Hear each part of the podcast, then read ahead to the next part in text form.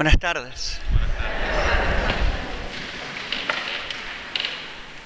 El texto que hoy acabamos de leer de Lucas puede ser para nosotros raro o poco expresión de, de poco contenido, más allá de lo, de lo, de lo evidente, porque para nosotros la lepra es una enfermedad desconocida y para nosotros la lepra, si quieren, no tiene la misma connotación política, social, religiosa que tenía en tiempo de Israel.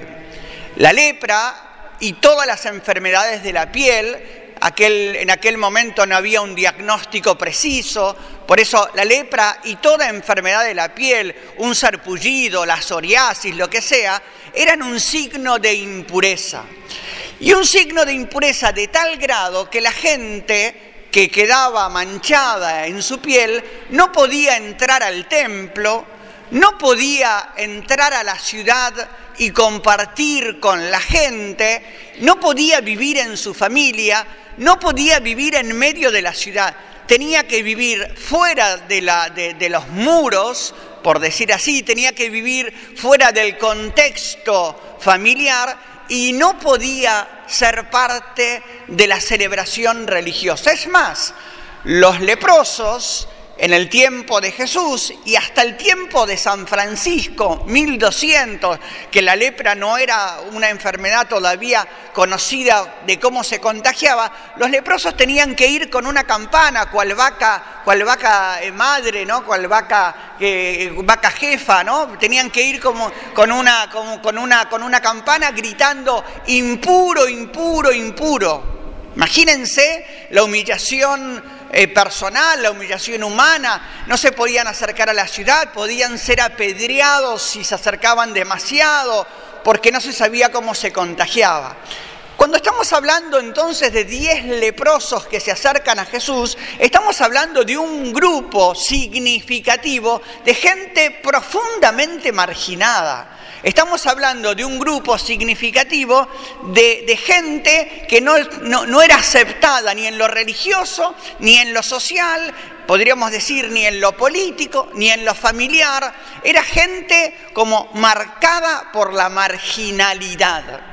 No solamente esto, que el grito de impureza para el judío era si quieren el pecado más grave, porque te impedía acceder a Dios la persona impura no tenía ninguna posibilidad de acercarse al templo y al no acercarse al templo no tenía posibilidad de acercarse a Dios, porque para el judío el templo era el lugar de la revelación. Dios se hacía presente en el templo.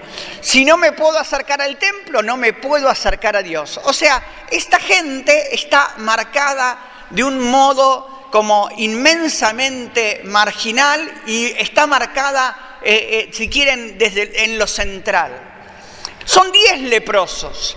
Pero permítanme hacer aquí un paréntesis después de esta explicación de la lepra, de lo que significaba en la época de Jesús. Permítanme hacer un paréntesis. Dice Lucas que Jesús iba hacia Jerusalén.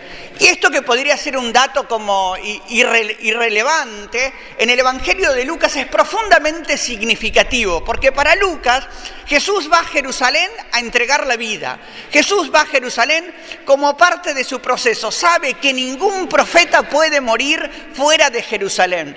Jesús que se sabe profeta, y sabemos que el profeta es aquel que en medio de la historia puede discernir dónde está presente Dios, en qué gestos está Dios presente, en qué situaciones. Jesús va a morir a Jerusalén, es parte de su proceso de entrega, si quieren, Jesús que se va entregando momento a momento, de más en más, va camino a Jerusalén, va camino a la entrega total. ¿Y por qué digo que esto es importante? Porque el Evangelio de Lucas habla del proceso que Jesús está haciendo de entrega. Y el Evangelio de Lucas nos va a meter a nosotros, también aquí con el en preguntarnos, ¿tu fe es un proceso? ¿Tu fe es un camino? ¿Tu fe es un itinerario? Porque muchas veces pensamos que la fe es algo que ya tenemos, que, eh, como, como algo ya poseído, como algo acabado que tenemos en el corazón, en la cabeza o en la vida. Y nuestra fe es un largo itinerario, la fe es un proceso, la fe es un camino. Y Lucas lo primero que nos va a decir, así como Jesús se puso en camino, ¿estás en camino? Tu fe es un itinerario que va avanzando, que tiene un destino concreto que es Jesucristo, que tiene un destino concreto que es el reino, no el reino de los cielos, el reino, eh, la, vivencia del reino aquí. Eh, tu fe tiene un proceso itinerario. ¿Sos vos el protagonista de este itinerario? Jesús caminaba a Jerusalén, nadie lo llevaba de la mano nadie, nadie lo empujaba. Jesús caminaba, Jesús sabía que iba a la entrega total y Jesús en este camino decide caminar. Y en este camino le suceden cosas, aún como el encuentro con estos leprosos. La pregunta que Lucas nos hace a renglón seguido es, ¿vos sos protagonista de tu fe? ¿Sos protagonista de tu itinerario de fe? ¿Sos protagonista de tu camino de fe? Porque acá también le va a pasar a los leprosos, le va a pasar a mucha gente y nos pasa hoy que exigimos que el protagonista sea la iglesia. Exigimos que el protagonista sea el cura, el papa, el obispo. Exigimos que el protagonista de nuestra fe, bueno, vos tenés que ayudarnos, vos tenés que conducirnos, vos sos el pastor. Exigimos el protagonismo al ministro. Y casualmente lo que nos va a decir el Evangelio de Lucas en este texto de los leprosos, vos sos protagonista, vos construís tu camino de fe. Permítanme entonces desde este contexto releer el Evangelio, leerlo como proceso, como itinerario. Los leprosos se descubren con lepra, los leprosos se descubren manchados, impuros, y es lo primero que gritan, soy impuro. Y le gritan a Jesús desde lejos. Dice, desde lejos comienzan a gritarle a Jesús que iba camino a Jerusalén. Lo primero que sería interesante si nosotros descubrimos nuestras lepras. Posiblemente no tengamos manchas en la piel, pero tengamos manchas en el amor, tengamos manchas en la solidaridad, tengamos manchas en el vínculo, tengamos manchas en la lectura de nuestra vida, tengamos manchas en la capacidad de ofrenda, tengamos manchas en la capacidad de mirar al otro en su dignidad, tengamos manchas. Jesús escucha este grito de los diez leprosos, Jesús, ten misericordia de mí, ten compasión de nosotros. Los leprosos primero reconocen su mancha y pegan el grito, dice, la salvación, la cura no está en mí. Esto, esto que yo tengo, esta herida, herida de familia, herida de mi historia, herida de mi pecado, herida de mi egoísmo, esta herida necesita ser curada por otro. Porque yo intenté mil veces sacarme esta herida, eh, sanar esta herida y no pude. Jesús, ten compasión de mí, se refieren a Jesús. Y Jesús le dice, anda a la iglesia, flaco. Anda a los sacerdotes, le dice, flaco, anda a la iglesia. Eh, anda a los sacerdotes porque el sacerdote era el único en, en el tiempo de Jesús que podía volver a darte el certificado de pureza, si quieren. Anda a la iglesia, que el sacerdote verifique que no estás manchado y entonces te va a quitar la campanita de impuro y te va a permitir volver al templo, volver a la ciudad, volver a la familia, ¿no? Anda, anda, anda a la iglesia. Y ellos confiaron en Jesús, se pusieron en camino, fueron hasta el templo.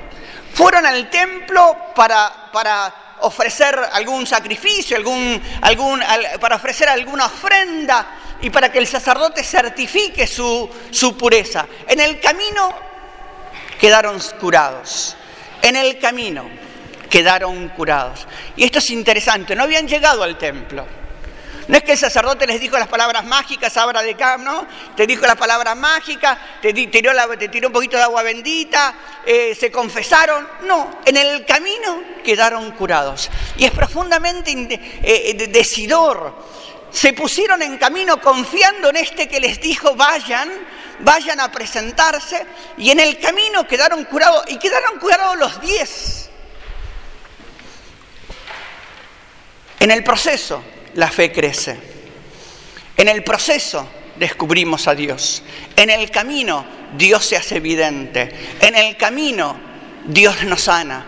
En el camino, si pretendemos ser sanados para empezar a caminar, nunca caminaremos. Si pretendemos entenderlo todo para empezar a vivir el Evangelio, no lo viviremos nunca. Si pretendemos como comprender que el otro es mi hermano para empezar a vivirlo como hermano, nunca fraternizaremos. En el camino quedaron curados, en el camino se produjo el proceso, en el camino el proceso dio fruto, en el camino continuaron el camino, creyeron.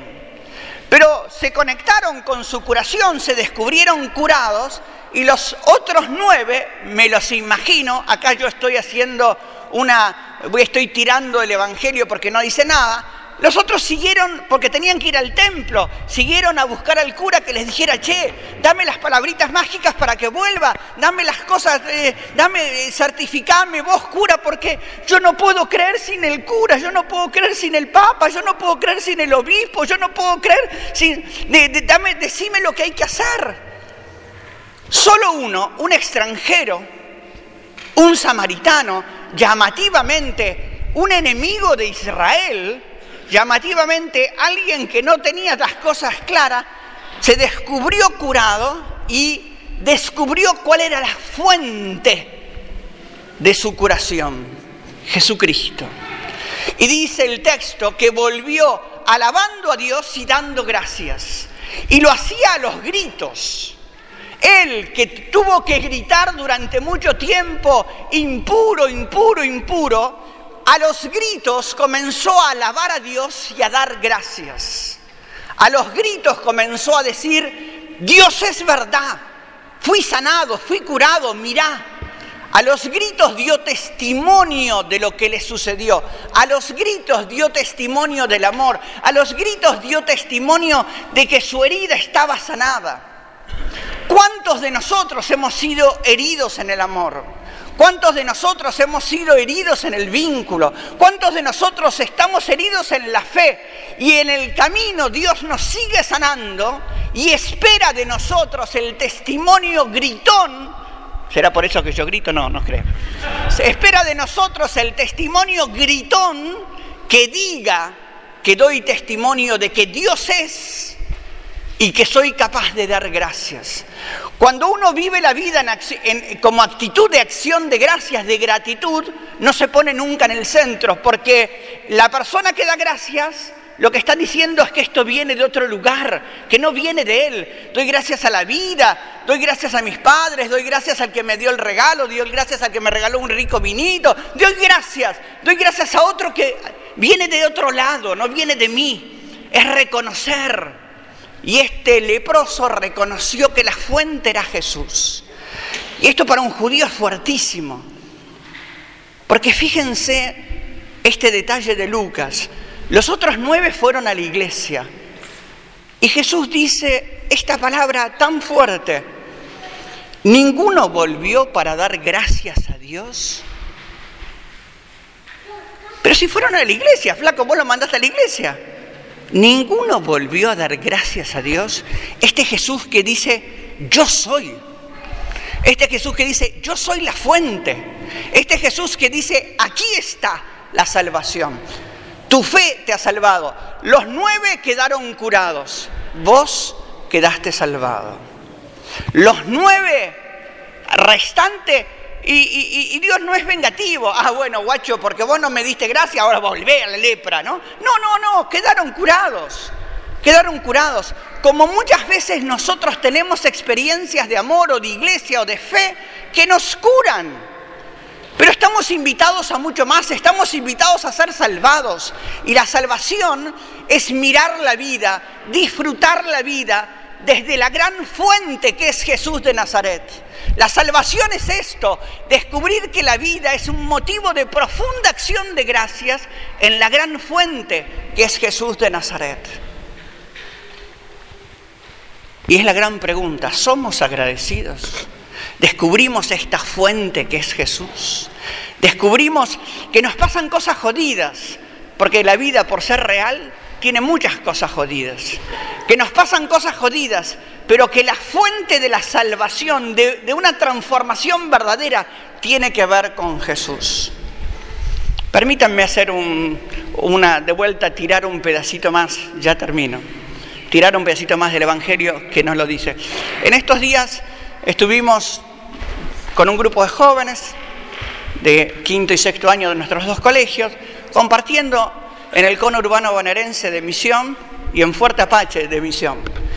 Y todos los testimonios que escuchábamos de gente inmensamente sencilla, gente eh, que, que en el patio de su casa de tierra, de su patio de tierra, había armado un merendero y que empezaban 10 chicos y, había 120. El día que fuimos nosotros fueron 78 chicos y, dándoles la merienda. Em, esto de descubrir fuertemente la presencia de Dios en los pequeños, la presencia de Dios como fuente, la presencia de Dios en estas mujeres que, que ponen la vida para que la vida no se los trague, para que el sistema no se los trague, esta presencia profunda de Dios. Y entre medio yo le decía a algunos de los jóvenes, miren, mirá, joven que milita por ahí, ¿no? Le decía, descubrí esto, el progresismo y la derecha ningunean la fe de nuestro pueblo, la ningunean, la, la rebajan. El progresismo berreta y la derecha berreta ningunean la fe de nuestro pueblo. Y nuestro pueblo es capaz de ser salvado por su profunda fe. Porque estas mujeres son capaces de armar un comedor, de, armar un centro comunitario, de pelear la pobreza y la marginación, de pelearla desde la fuente que es su fe. Y aquí es como este leproso que descubrió la fuente de su salvación. No voy a permitir seguir en el grupo de los marginados. No voy a permitir seguir en este grupo de los diez que tiene que seguir gritando impuro, marginado. Voy a construir desde esta fuente que es Jesús redes de amor, de solidaridad, de entrega, de servicio, que hagan que muchos leprosos puedan ser salvados no solo curados, porque recibieran el pan, el mate cocido, el plato de fideo, no solo curados, salvados, porque la fuente es Jesucristo. Que así sea.